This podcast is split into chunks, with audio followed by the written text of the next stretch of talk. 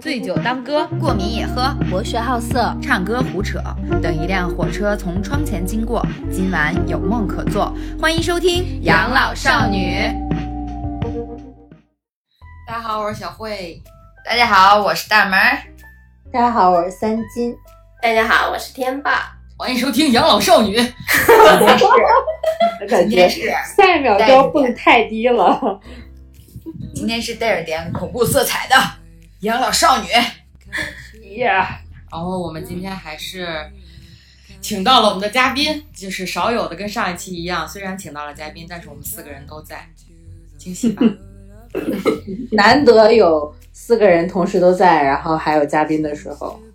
没错，那我们就先请我们的嘉宾给我们打个招呼吧。Hello，大家好，我是小熊，我现在正在泰国清迈。对，没错，还是那一个小熊，还是那一个 嘉宾，还是那一个清迈。对，大家也可以听出来了，就是说我们还是紧接着上一周的节目，我们继续又录了一期关于这一期的主题呢，就是说带了一点泰国的恐怖色彩的主题。哦，因为我们因为我们之前其实有做过，就是类似灵异事件这种主题的，就是节目。但是我们当时其实整个灵异色彩的背后，都是一种传传统古典中国背景，就是那种大家从小听到大，然后会有一点这个呃民族特民族色彩的那种那种民族那种特色。对，今民族特色天来点异国异国风味，异国鬼故事。所以我们今天就想听一听，因为其实泰国坦白讲，因为可能是因为它整个国家的这个氛围，包括宗教信仰的问题，它其实给别人的印象里面就会有一种神秘，然后包括可能比较偏这种。呃，这种什么南洋南洋对色彩，就比方说像它会有一些我知道的啊，我先说一下我知道的，比方说什么佛养牌啊小，鬼，养小鬼啊，然后包括一些这种之前听过的一些这个类似的故事啊，就会让别人觉得这个国家好像整个国家的人都会下蛊。跟云南的一样吗？对对对对对，就感觉哦，你 就是你你会对这个国家更加好奇，然后更会想听一下，可能在这个地方真的切身生活过一段时间的人，然后到底有没有说亲身经历过这种事情？我们听鬼故事都想听亲身经历者讲述。好，好嘞。我有一个特别特特别精彩的鬼故事，来，就是请请请展开讲述。我觉得就是呃，真实就是这个这个故事，基本上我之前我在我的公号里也也写过这个故事，呃，我说的已经非常贴近就是现实发生的事情了。就因为很多人他讲鬼故事，他会添油加醋嘛，嗯就我差不多应该说它真实度能达到百分之九十五。就是基本上都是如实阐述，然后大家已经觉得害怕到不行了那种，但不行了，我已经想听了。但我这么多年来，其实这是我第一次就是经历这么灵异的事情。我以前因为我这个人，我觉得阳气很足，所以我从来没有遇到过任何就是好像那种很阴的，或者是有有诡异的事件，我从来没遇到过我。怎么听到了风声？我也是，好像有 有变身了，变身了。有点害怕了，我真的是。醒醒，大伙儿，别睡了，陪你妈听鬼故事。没有，因为刚才讲话讲太多了，喉咙喉咙有一点哑。好好好，我开始讲了哈。是这样子的，就是这个故事发生在去年，我跟一群朋友，我们那个订了一家那种瑜伽酒店，呃，就是专门就是练瑜伽的一个地方。然后我们那个地方离清迈差不多，就清迈的一个一个郊区嘛。然后我们是四个人一起去，我跟我朋友先到了那边，然后到了那边之后，就是整个地方非常的死如死一样寂静，就是一个人都没有。然后我们来之前，就是当时就就觉得很奇怪嘛，因为来之前那个他们就说，呃，这两天这边会有一些活动啊，会有小的 festival 啊，然后呃一些瑜伽课啊什么的，嗯、我们就以以为会有挺多人的，结果到了之后，就是也找不到可以给我们 check in 的人。然后我们就走啊走啊走，然后终于遇到一个一个泰国的一个女的，我不知道你们有没有看过有个电影叫做那个《Get Out》，就是有一个恐怖片，然后就是呃那个电影里面里面有个女仆的角色，就跟那个泰国人就很像，就面无表情。因为泰国人一般你去酒店，你见到那些工作人员，他一般都会对你微笑嘛。那个嗯女的当时见到我们就是面无表情，然后看了我们一眼，然后就走了，就示意我好像示意我们跟着她，然后我们就跟着她走了，然后她就带我们来了房间，什么话都没有讲，然后自己又走又飘走了那种感觉。当时是不是也没有说登记你们的信息什么的，就直接没有没有，就是直接示意你示意哦，这就是你们房间，然后他就自己飘走了又。然后我们刚想问他，哎，这里有没有饭啊什么，他已经又不见了，你知道吗？就不知道去哪儿了又。然后我们进了房间里面，就觉得那个房间也很奇怪，因为它是一个穹顶，就是它的房间都是做成那种很奇怪的那种水滴状，然后房间里面讲话会有回音，水然后滴状的房顶是啥呀？，对对，就是墙是这种圆的墙，你知道吗？就是圆的墙，哦，我知道了，我知道了，是那个就是房顶是那种半弧形的，对对，整个哦墙也都是一个弧形的，非常奇哦怪。然后我就觉得这个地方风水很不好，你知道。然后嗯它因为就是那个墙是这样弧形的嘛，所以它的窗帘跟它的墙中间有很大的一个距离，可以能藏好几个人那种感觉。哦，你就总觉得好像后面站几个人，什么东西？对，你就总觉得后面站几个人你都不知道那种。然后，呃，当时我们还跟我，我还把我的猫带过去了，就是我当时捡的那只猫。然后，呃，一开始因为我当时是跟我的男朋友一起去的嘛，我男朋友他一直以来都还挺就是科学党的，他不相信鬼鬼神神的，但他那下被吓到了，就是我们我们的猫突然对着厕所目不转睛的盯着厕所，然后开始叫。我靠！我操，那对现在是凌晨，猫是很灵的，你知道吗？对有有有时候，然后就把他给吓到了，就是那一下把他给吓到。之前那些事情他都觉得就是哎，就是虽然有一点诡异，但是也还好。就我们家猫就突然对着对着那个厕所，就好像看到了什么东西，然后就开始发出很奇怪的叫声，然后他就走进了那个厕所，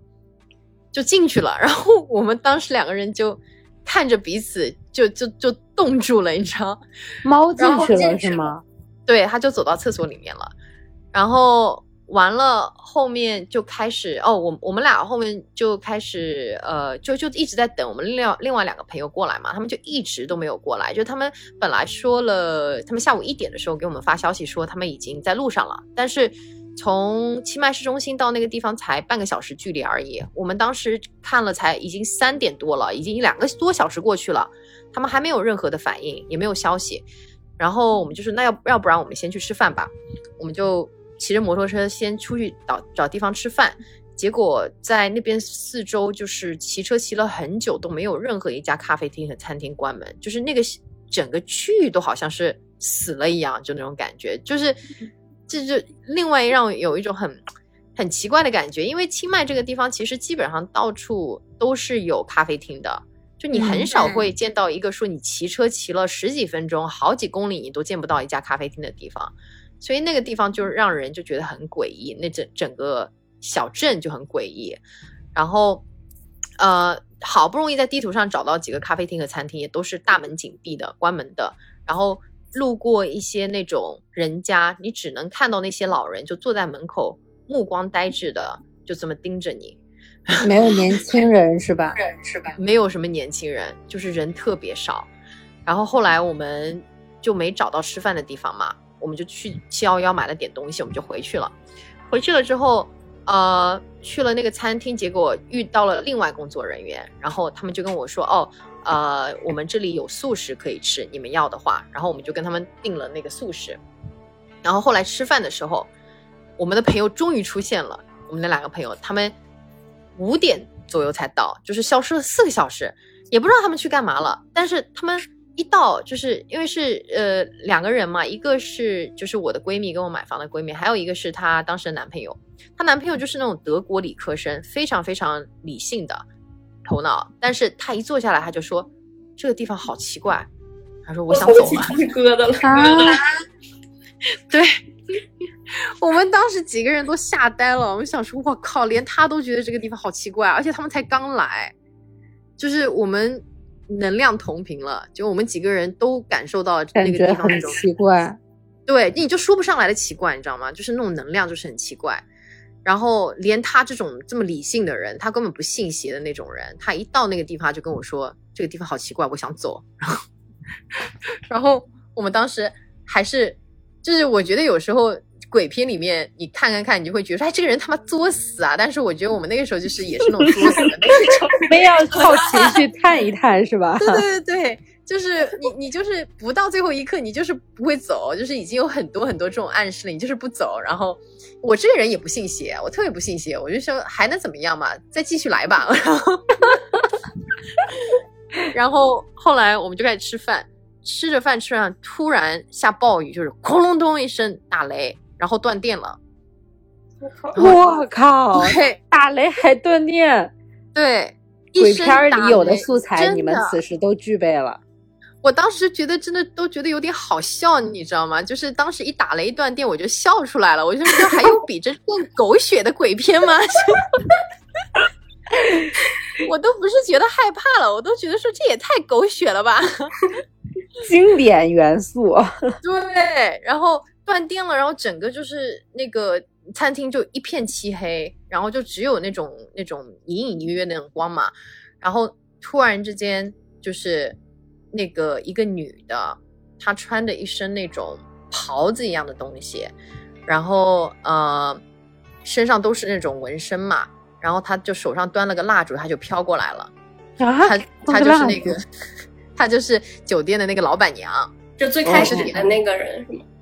不是不是，最开始的是那个女仆，是呃一个工工作人员。哦然后我们一直都没有见过那个酒店老板娘嘛。然后她那会儿断电了，她就突然出现了，她就点了个蜡烛，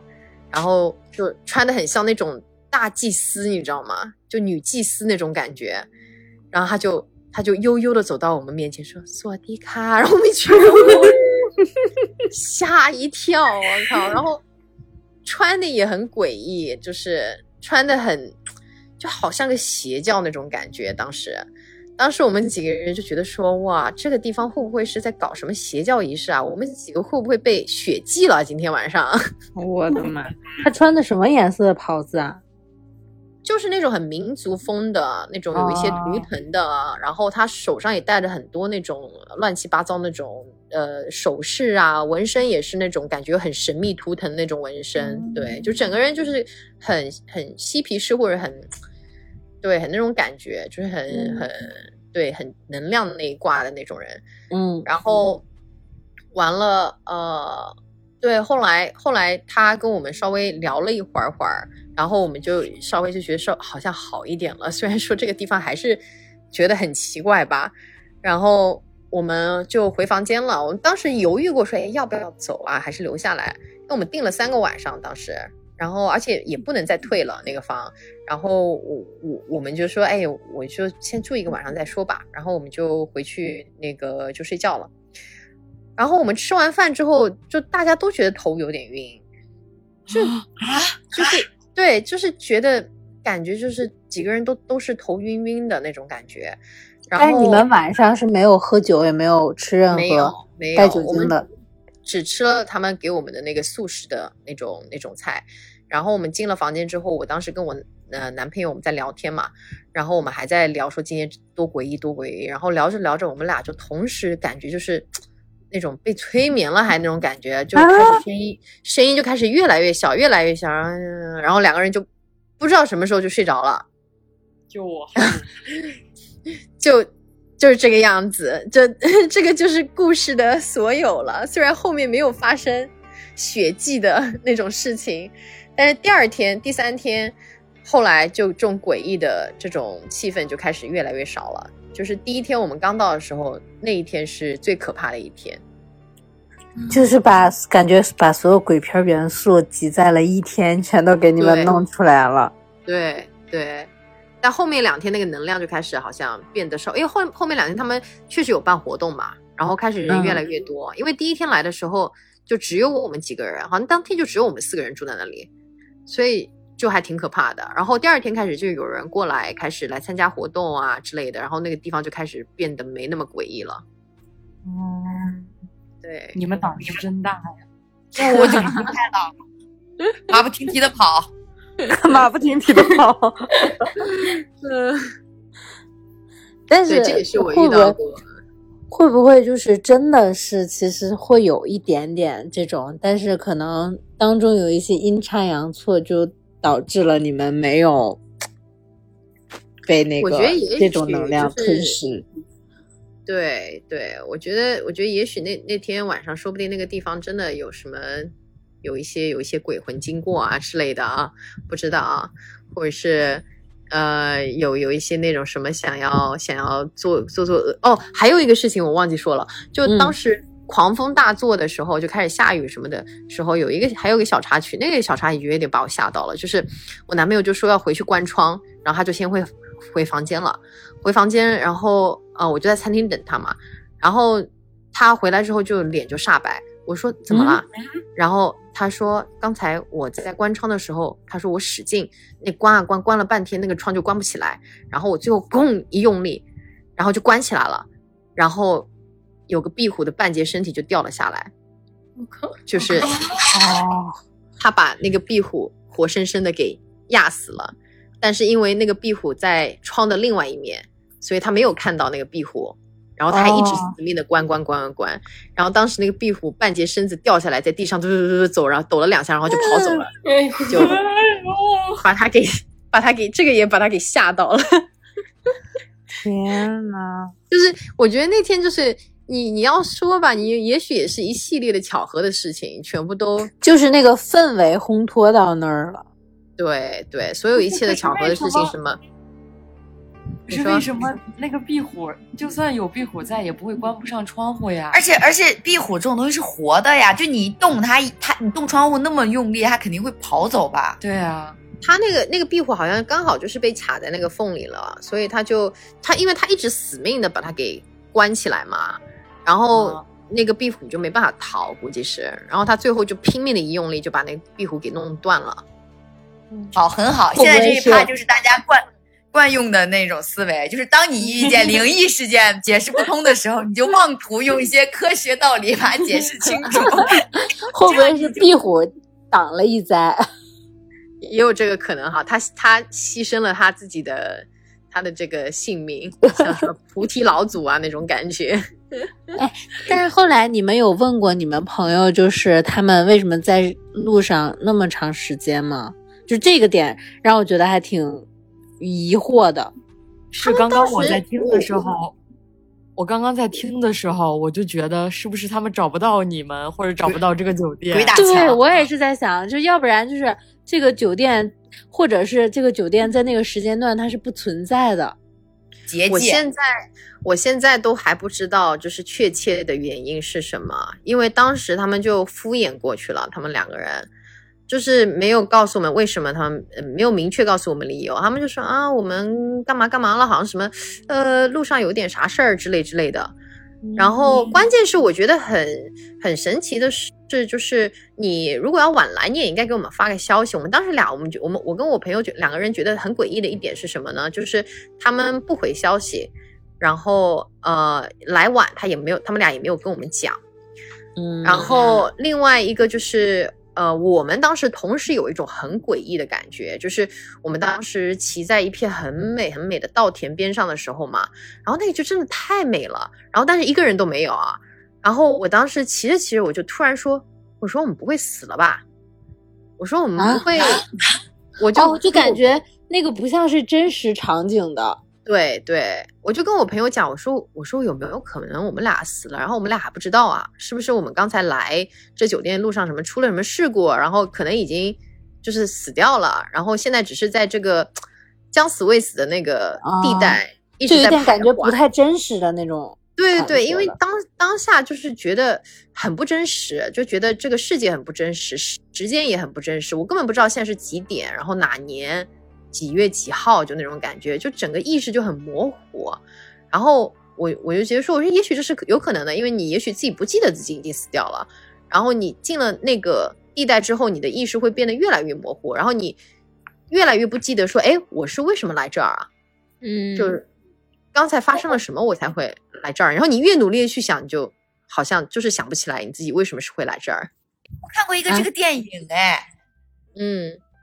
就是也是就是两个人，然后也是过世，过世之后啊，就是那个月亮骑月光骑士，你们有看过吗？就那个美剧。你又在推推荐你的月光骑士了，你的木乃伊真的，超人里面就是它里面就是有一段，就这个他们两个已经过世了，然后他们在被从就是像从人间送到天堂的路上，就有一段就是非常美的风景，也是稻田，然后他们就在那个稻田里面，然后就是有那个接他们的那个使者，那个使者是一个河马，然后那个河马是一个什么神，然后那个河马就说你们要怎么样让你们的天平变平衡，否则你们就没有办法到达那片稻田。然后最后他到达了那条那片那片稻田，然后那片稻田就是巨美，然后夕阳稻田，他一个人站在稻田里，就是就是他刚描述的那个场景。天哪！但我没看过这个啊。你可以去看一下，你看看他那个画面跟你跟你当时的 一不一 Oh 样。救命呀！太可怕了。不敢，不敢，不敢，太吓人了。好，那我们我们说完这一趴，我们可以聊一下，就是你在泰泰国这些年，除了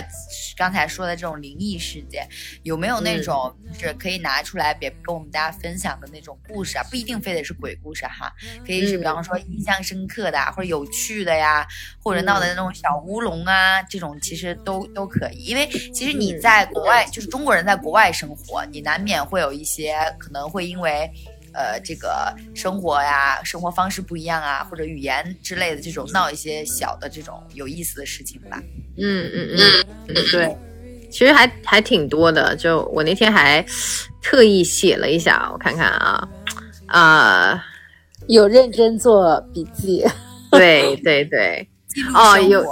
先来先来讲几个，就是泰国人的，一个是泰国人的那个英语的事情，和一个泰国人算术的问题。就是我觉得算术这个事情，可能中国人确实是从从小这个九九乘法表那个背的比较好，还有奥数班上的比较比较多。对，所以每次在不管任何国家，就美国也好，然后欧洲也好，我总是会会非常惊讶于他们连这点数学加减法、乘法都不会。然后泰国人也也算是佼佼者，就是算术不好里面的佼佼者。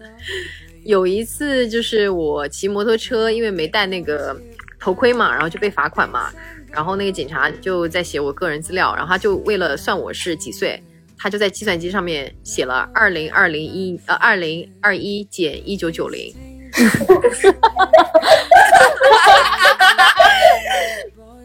我当时就就在那边就就乐到了，你知道吗？然后我就还拼命的忍住不能笑。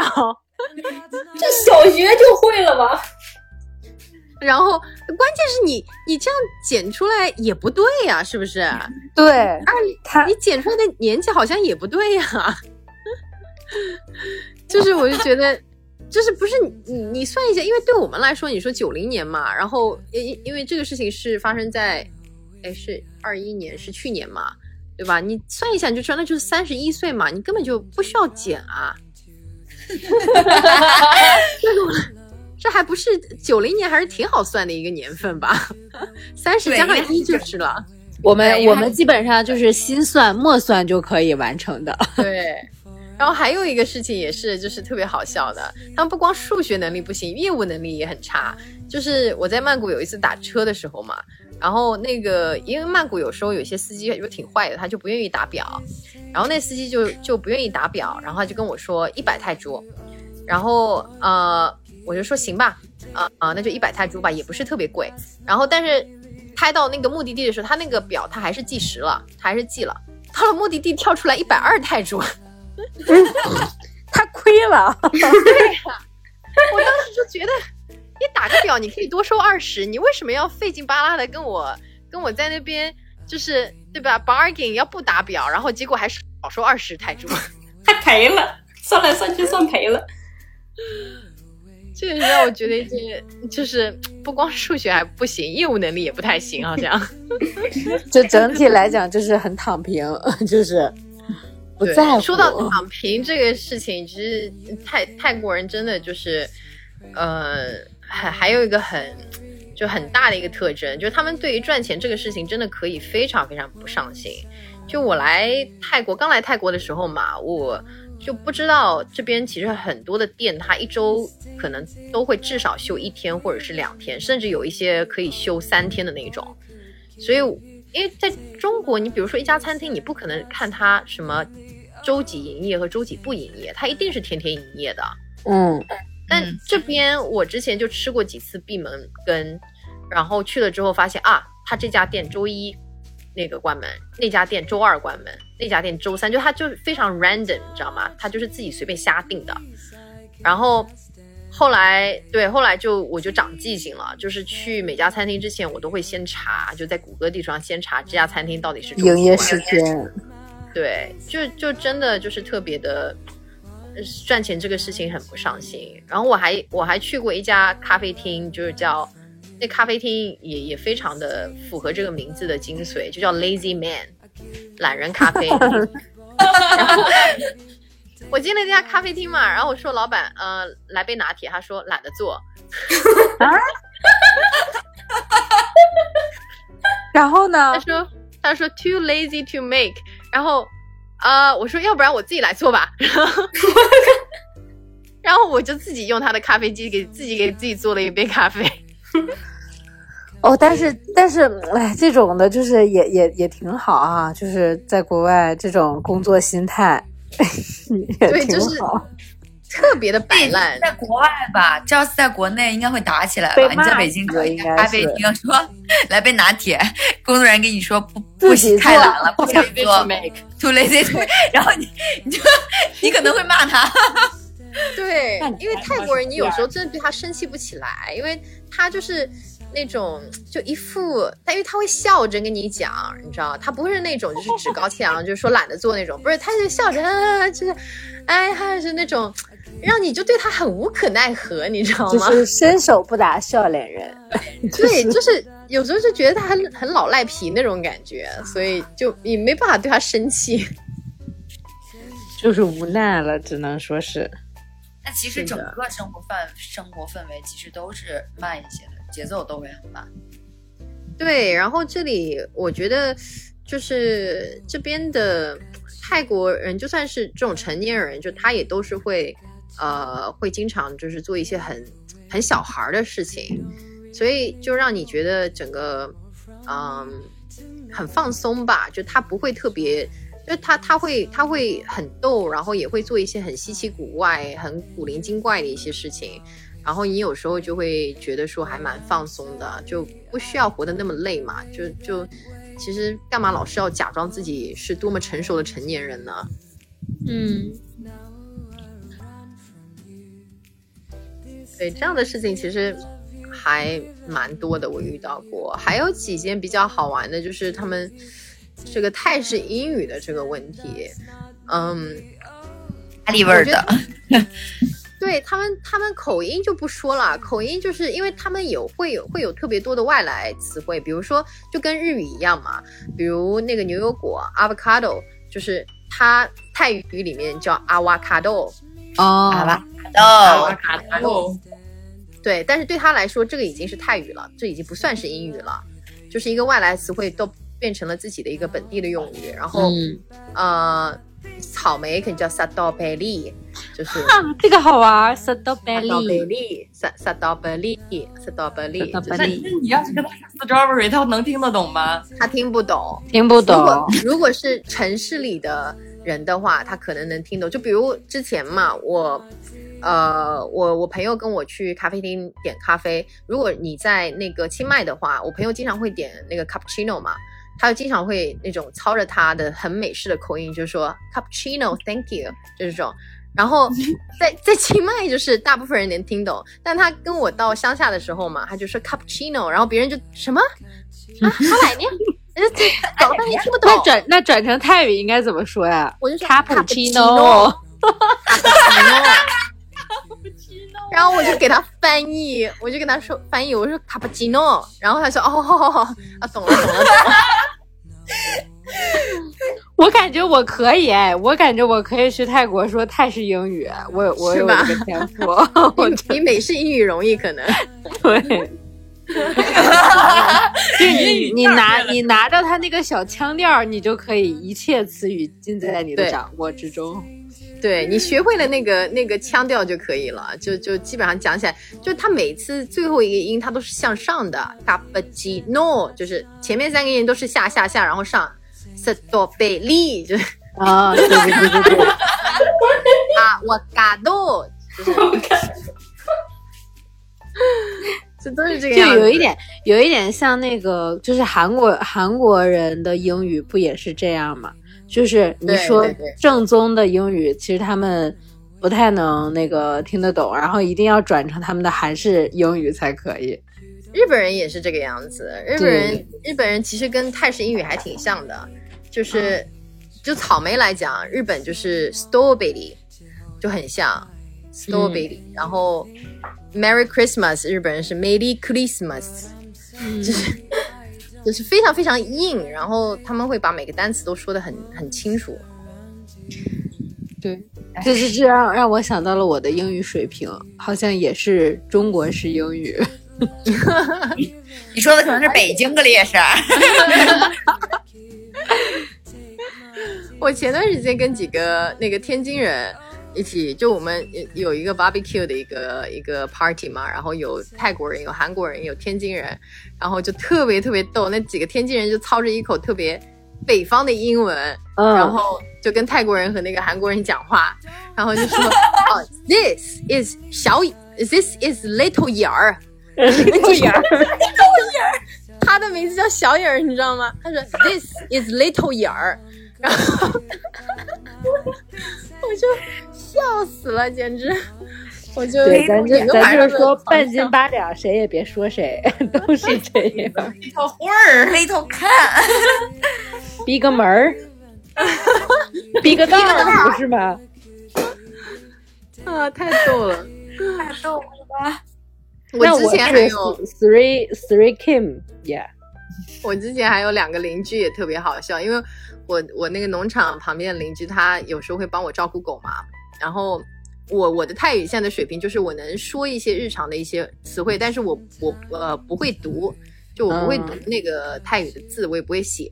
然后所以他有时候给我发消息，我就要需要去翻译嘛。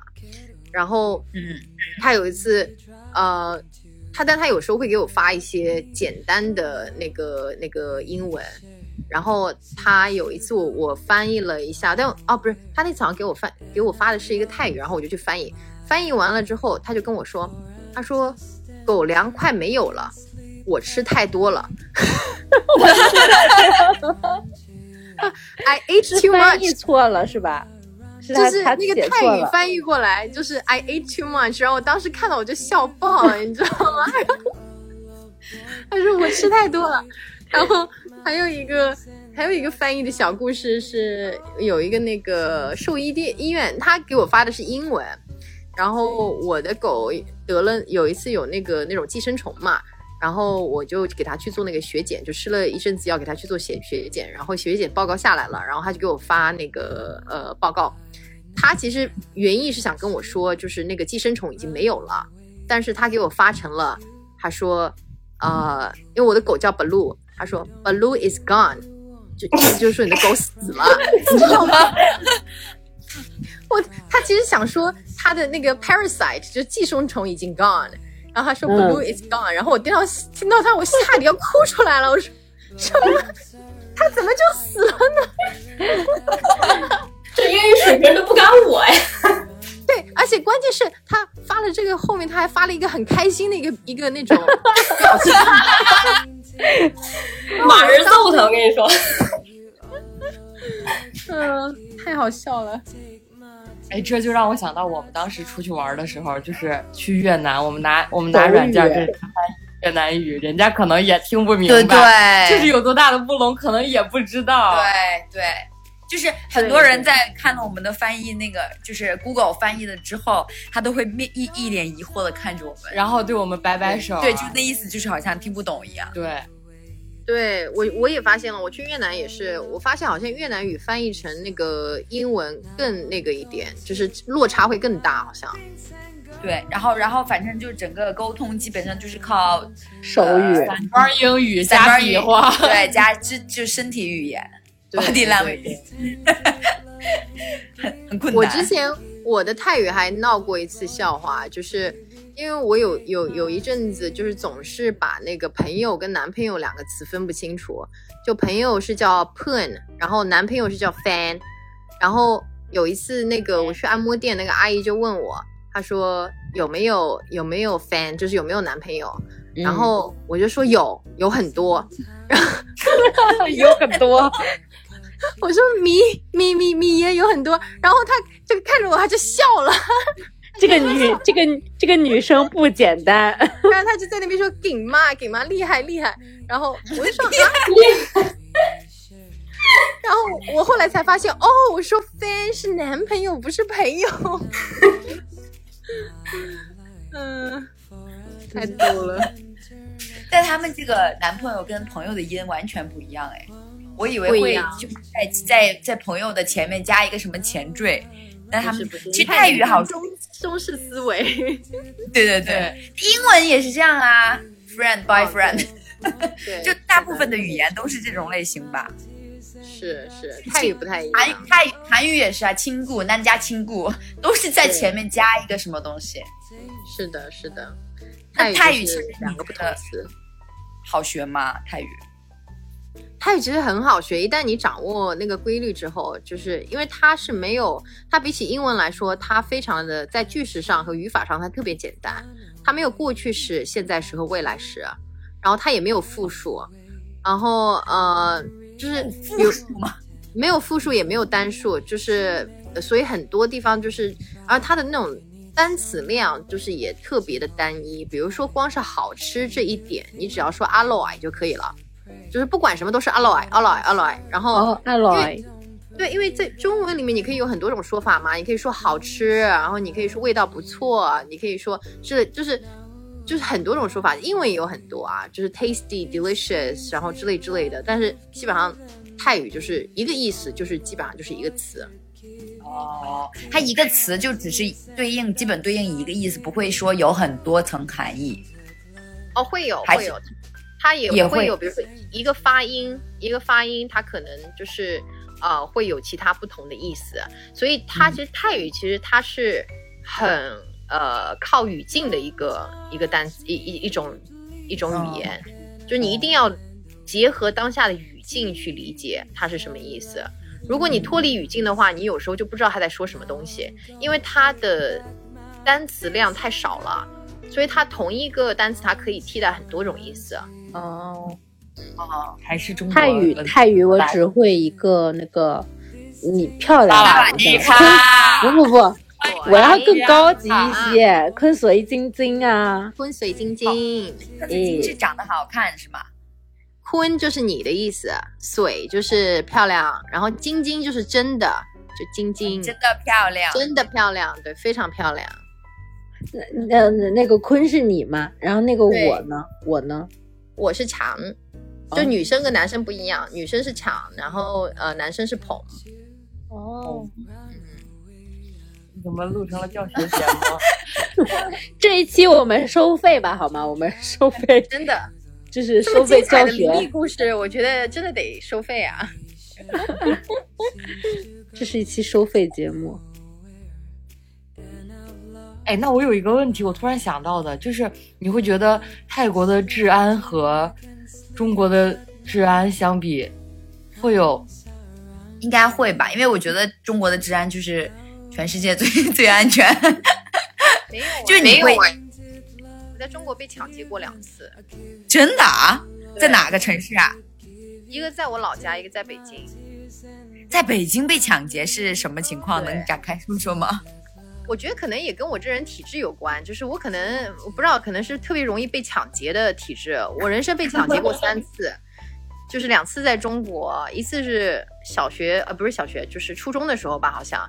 然后呃第二次就是在北京，有一次上夜班儿，然后回那个回家的路上就走那通惠河，你们知道吗？通惠河旁边。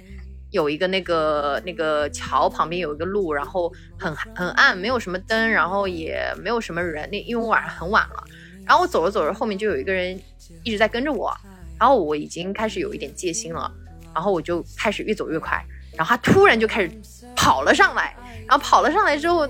他就对着我身上的所有的口袋一阵猛打，就是啪啪啪啪啪打了一拳。没什么经他验口袋里有东西吧？对我当时整个人就愣住了，你知道吗？就是就是我我明明拎了个包，你直接抢包不就好了嘛？可能也是新手。对，他是新手，他也不。太强。对，他就给我拍了一阵口袋，然后我我一个尖叫，他就给吓跑了。海豚音吗？对，就是就是感觉，然后哦，他后来拍了一阵口袋之后，他看到我手里拿了个小手机，他就想抢我手机，但是我拽得很紧，他拽了三下都没拽下来。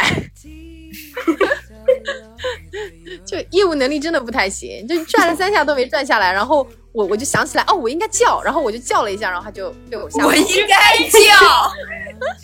对我就当时就有点被他这一顿迷惑的操作有点惊到了，你知道吗？就没反应过来，我就想这是干嘛呢？就你应该抡起头来给他一记。对我我就叫了一声，结果他就被我吓跑了。我当时就觉得啊，所以就我觉得，但我觉得这个一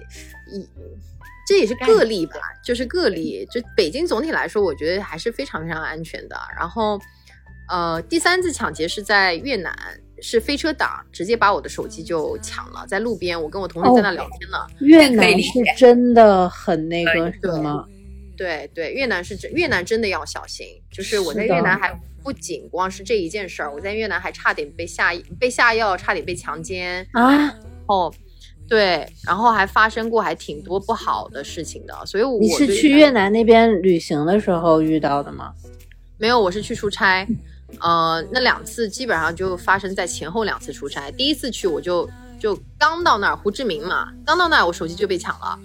我跟我同事三个人在路边讲话呢，我手上拿着手机，下一秒我手机就不见了，就就是飞车党直接过来，然后我们仨都愣住了，就发生了什么？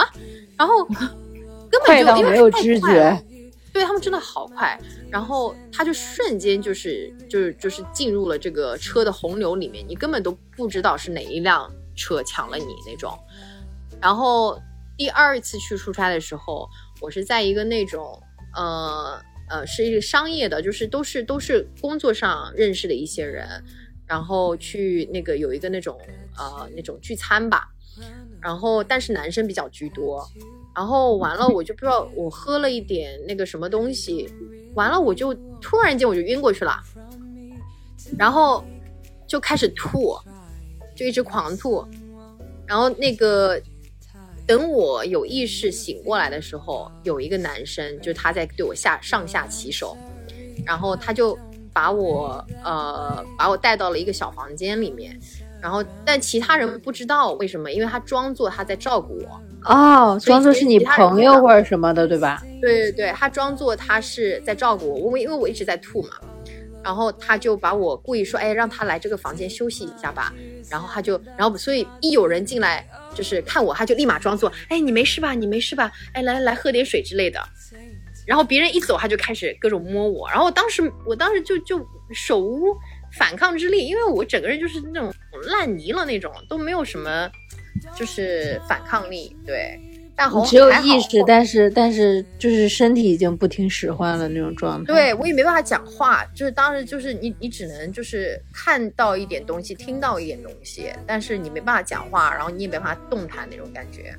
所以还好后来就是呃。他还借机要送我回酒店，然后把我酒店那个那个地址给拿到了。然后他另外一个男生就是跟他一起把我送到酒店。然后那个男生其实不知情的。然后到那个酒店楼下之后，他就借机他就说啊，我送他上去就好了。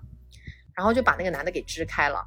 然后他就带我上，对他带我上去，然后到了电梯里面，他就开始狂吻我。然后我当时还是没有什么力气的，但是我已经开始恢复意识了。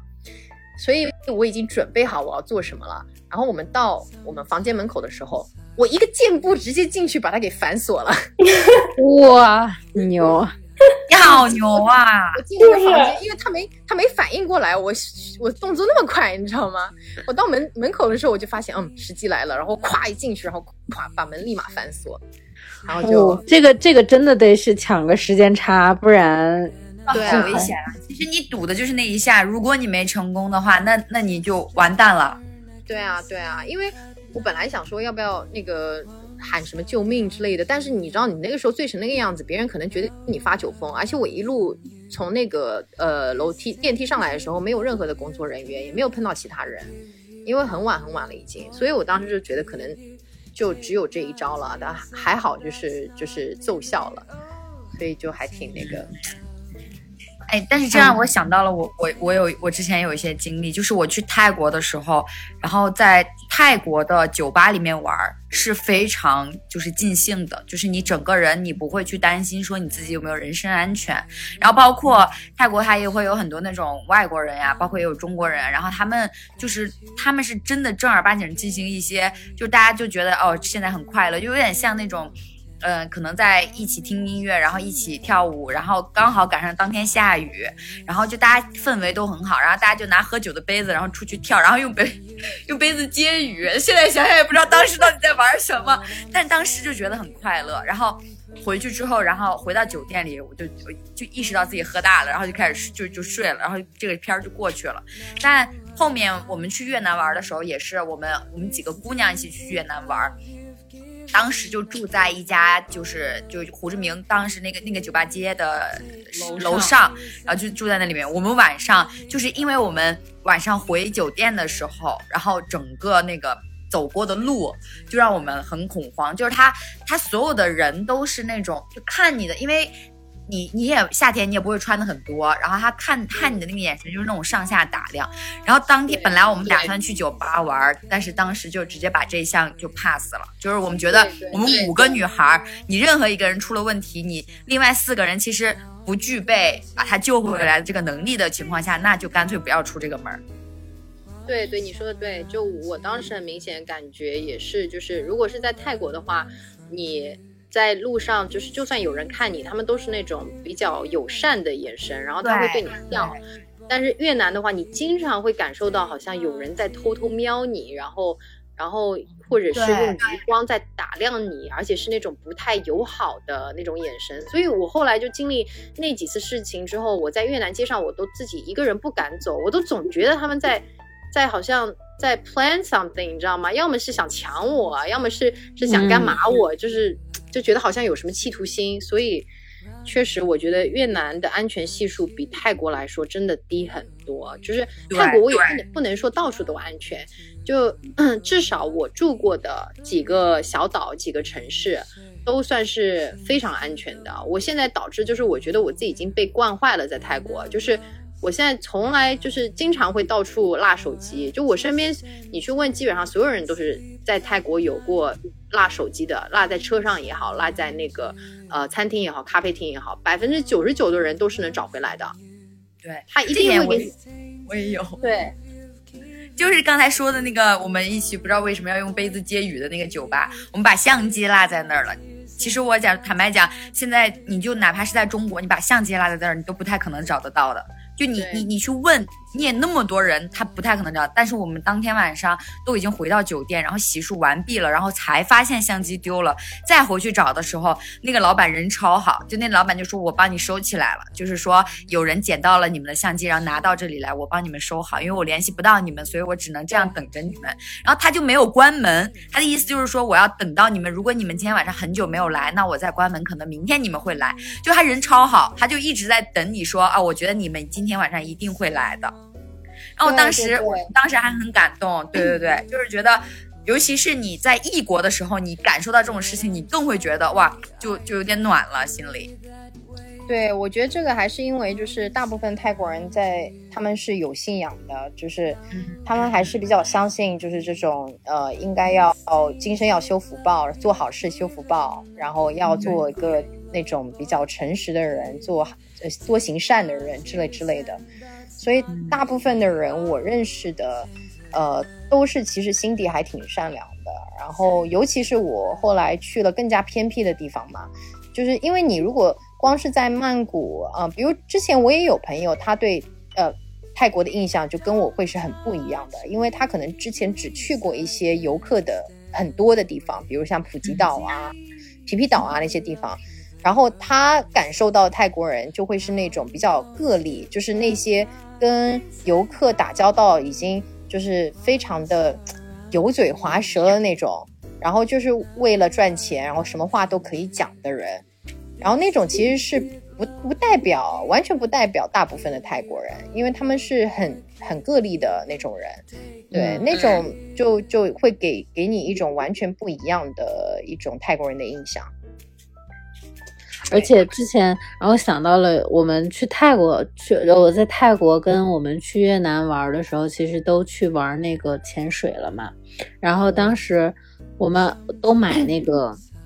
就是他那个潜水套餐，然后他套餐里面其实是带了他帮你拍照嘛。然后我们在泰国其实拍的那个，就是他会跟你讲说，我在水下帮你拍一些你的东西，然后呢，比如说今天的水质不好，然后呢，呃，你如果想要就是海里的一些鱼的照片啊，他们有一些之前拍的可以发给我，然后呢，就是他当天拍的一些照片也都会一起发给我，就是我们收到照片其实是完全没有问题，OK 的。但我们去越南那一次就是被坑的特别的惨，就是他，哎，你们还记得吗？就是他拍的那个照片都是假照片，然后他又没有提前跟你讲。就是除了你的一些少量的、很少量的人像之外，然后剩下的所有海里的照片都是他之前之前他们拍的。哦，嗯，对，而且他就是整个态度跟就服务意识什么的都很差，就他整个人就好像就是在。就你交完钱了，那好，那我后面就不会再管你怎么样了，反正这个钱我已经收到了，那就 OK 了。对对，我觉得我自己总体的感觉就是，其实越南就是首先，我觉得越南也是没有没有太没有什么宗教信仰，他们，然后没有什么精神寄托，然后他们又经历了之前那种战争的创伤，然后现在越南整个呃整个这种社会的气氛啊，就是非常拜金主义的，他们就是以赚钱呃为第一成功的标准。谁能赚到更多钱，而且不管你用的是什么手段，所以在这种大的这种社会和时代背景下面，我觉得就导致那边的人非常非常的浮躁，然后他不愿意认真的做事儿，他也不愿意用心的去给你服务，嗯，只要你给我钱，你就是大爷，你不你你不给我钱，我才懒得来管你，就是，嗯，但是其实我觉得整个真的是要提醒，如果说听众就是呃现在可能也去不了，但是如果有想去越南那个那边的的话，就是我觉得女孩子还是要找一些同行的男性，真的多 真的多找点男，尤其是男孩子，就是你因为。一群女孩子去的时候，你还是会心里没底，就是我们会有这种情况。会啊，就是如果你跟着几个男孩子一块去的话，那你就可以，就也不说随便玩嘛，就是你起码你酒吧你是敢去的嘛。对，就是你最起码天黑了敢出门儿。对你天黑了，起码你有人敢出门。像我们那次就是，虽然对有，天黑完全就不敢出门了。然后也不敢去酒吧坐一坐呀，就是享受一下当地酒吧的氛围呀，也不敢。对，是的，是的。我觉得我以前就是没有发生过这种事情之前，我都是那种，就是叫初生牛犊不怕虎吧。因为这事儿没没发生在我身上，所以我都是还是胆子很大的，就自己一个人可以去非常非常的多的地方。但这种事情不能发生一次，你一旦发生一次，就算比如说这个差点被强奸的事儿吧，就是没有被真的强奸，但是其实伤害已经造成了。嗯它对这种这种阴影，他是会跟随你一辈子的。永久的 PTSD。对，是的。在外面喝酒确实还是，哎，就是这种社会阴暗面听太多了，你有的时候你就不太敢出去，就是就是娱乐什么的。然后，哎，还有一我我刚刚听到这个被就是被下药这个事情，他是正儿八经真的是你有意识，但是你没有反抗的能力，他是他是这样子的吧？还是说你就完全无意识，整个人就已经就晕过去了？我一开始是无意识的，一开始差不多我晕了将近一个小时，然后我才慢慢醒过来。然后我醒过来之后，就是有意识，有开始慢慢恢复意识，但是动不了，然后也不能说话，就那种。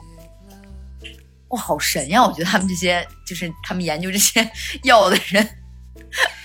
对我也我也不知道到底是到底是什么药，但是，但我当天本来就是，但我我我没有醉那么厉害，就我只是喝了一点酒，但是我不可能是那种因为酒才就因为他的那个晕来的太猛猛烈了，就是我一喝下去就啪一下就倒了，你知道吗？那就肯定是我感觉肯定是有药，对就是要不然它不会有这么大的作用。对，因为我当时我记得我喝那个酒的时候，我还只是微醺的一点状态，就是我不可能一下就立马就晕了，所以它里面一定是加了一点什么东西，而且我还晕了一个小时就将近，所以嗯，真的还挺可怕的。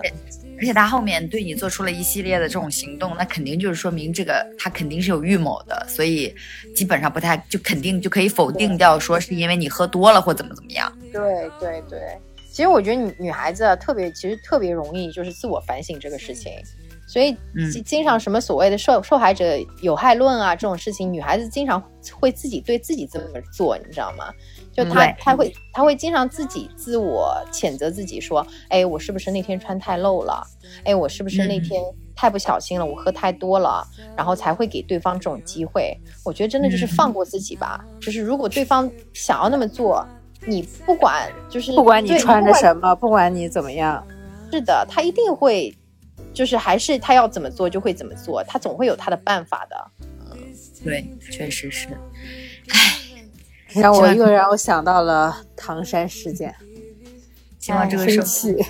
危险。那我觉得今天的故事让我我听得很，我反正听得很尽兴。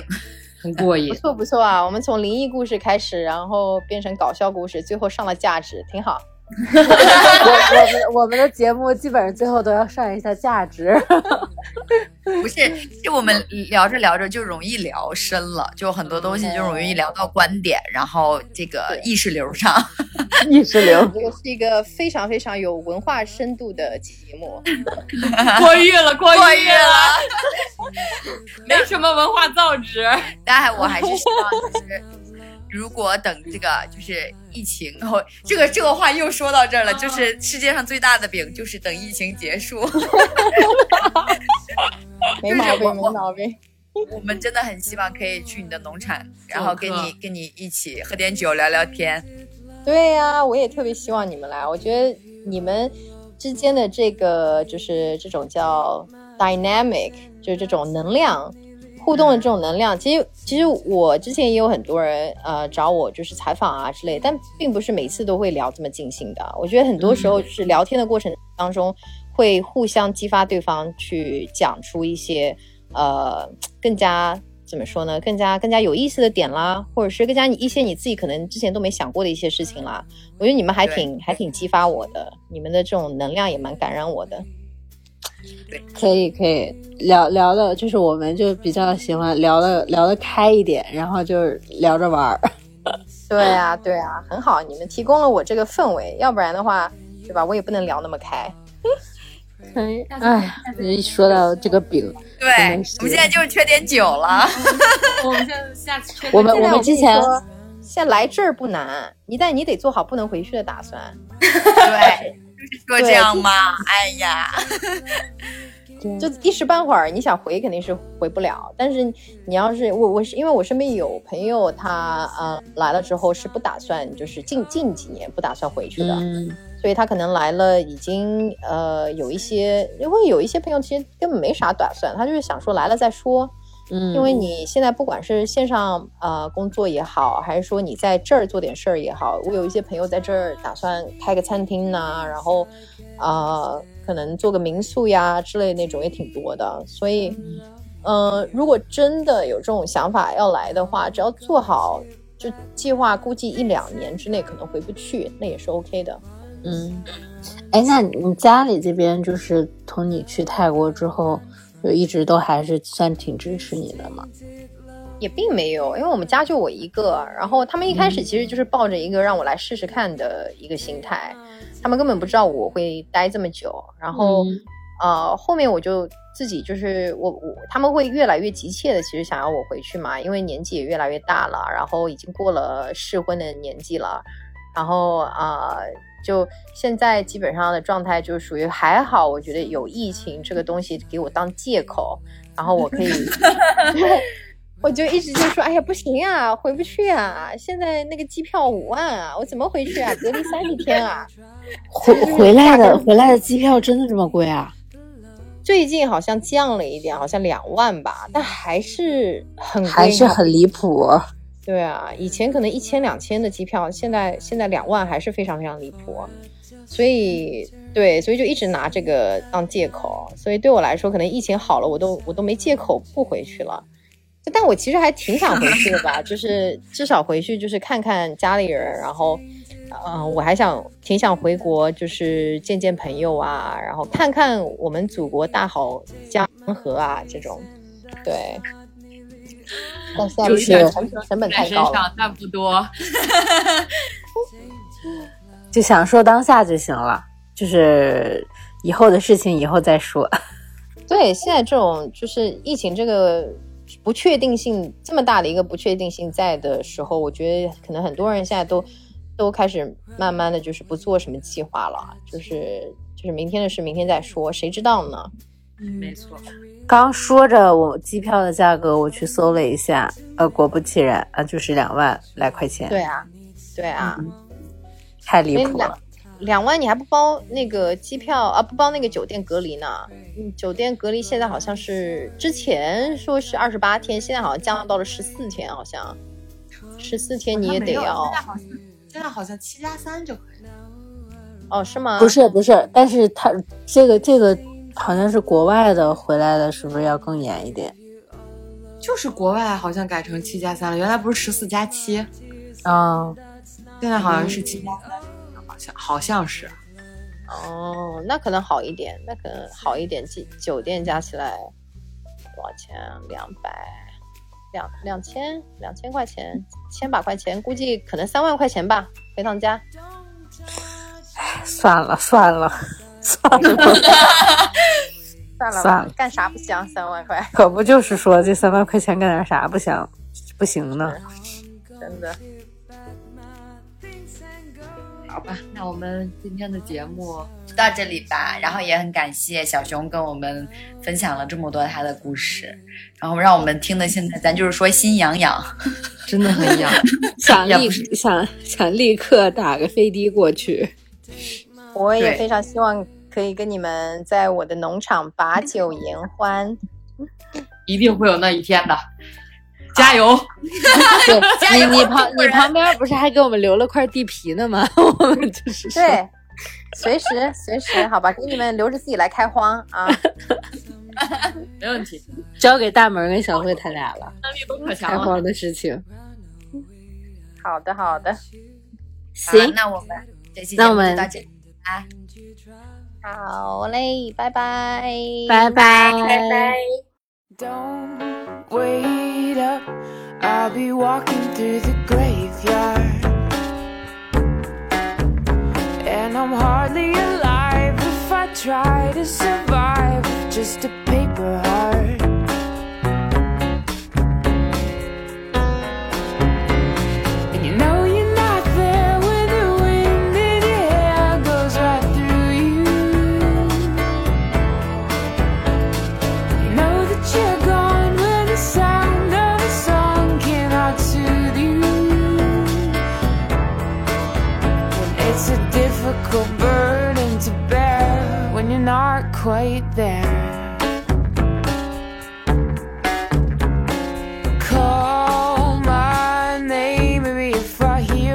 Remember.